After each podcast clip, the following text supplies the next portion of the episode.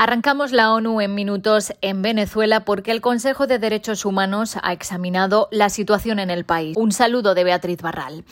El examen periódico universal, una evaluación a la que se someten todos los países, comenzó con la presentación de la vicepresidenta venezolana Delcy Rodríguez, que aseguró por videoconferencia que pese a las sanciones de países como Estados Unidos o el Reino Unido, han tenido éxito en su respuesta a la pandemia de COVID-19. Pero Venezuela sí puede dar certeza que ha dado ejemplo frente al modelo capitalista de atención privatizada de la salud, Venezuela puede dar certeza que el sistema gratuito, universal de atención a nuestra población ha sido un éxito en el manejo de la pandemia. Tras la vicepresidenta, numerosos miembros del Consejo intervinieron en la revisión. Colombia dijo que la falta de independencia del Poder Judicial y su utilización para perseguir a miembros de la oposición es supremamente preocupante. Brasil pidió garantizar todas las condiciones para la celebración de elecciones libres. Otros países latinoamericanos y europeos pidieron al gobierno venezolano que colabore con la misión internacional independiente de investigación.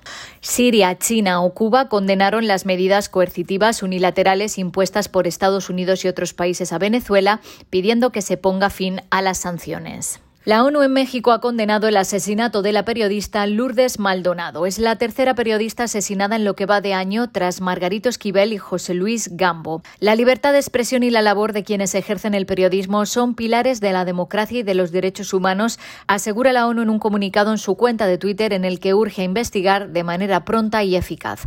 Se deben redoblar esfuerzos para proteger a periodistas y personas defensoras de derechos humanos y poner fin a la impunidad de estos crímenes, añade la ONU en México. En 2021, nueve periodistas fueron asesinados en México, según el recuento de la UNESCO. América Latina está muy retrasada en la gestión de residuos electrónicos, según el primer análisis de la ONU sobre el manejo de estos desechos. Solo el 3% de los residuos electrónicos de América Latina se recogen a través de canales formales y se tratan de forma respetuosa con el medio ambiente, frente al 17,4% del promedio mundial. Mientras que los recicladores informales seleccionan algunos elementos valiosos de los residuos de aparatos electrónicos y eléctricos, la mayor parte del 97% restante se gestiona de forma inadecuada. En el estudio han participado 13 países, Argentina, Bolivia, Chile, Costa Rica, Ecuador, El Salvador, Guatemala, Honduras, Nicaragua, Panamá, Perú, Uruguay y Venezuela. El informe concluye que los residuos electrónicos en los 13 países aumentaron un 49% entre 2010 y 2019, alcanzando un millón 300.000 toneladas. Y la Oficina de Derechos Humanos ha mostrado su preocupación por los cientos de niños retenidos en la prisión de la ciudad de Al-Aqsa en Siria, atacada la semana pasada por ISIS.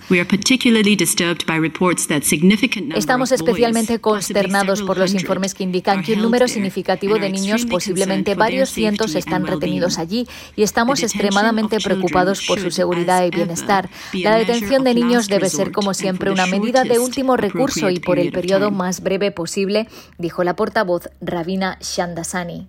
En respuesta a los ataques del jueves, los mayores desde que se declaró la derrota del ISIS en Siria en 2019, las fuerzas internacionales han llevado a cabo varios bombardeos cerca de la prisión, incluso sobre zonas donde se cree que se esconden los fugitivos.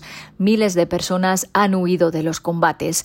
La portavoz señaló el estado mísero e inseguro de los centros de detención gestionados por las fuerzas de seguridad sirias, donde los presos se encuentran hacinados, no tienen acceso a atención médica adecuada y no pueden ver a las familias. Además, pidió a los países de origen de los presos extranjeros en Siria que repatrien a sus nacionales, especialmente a las mujeres y los niños, de acuerdo con sus obligaciones en virtud del derecho internacional. Hasta aquí las noticias más destacadas de las Naciones Unidas.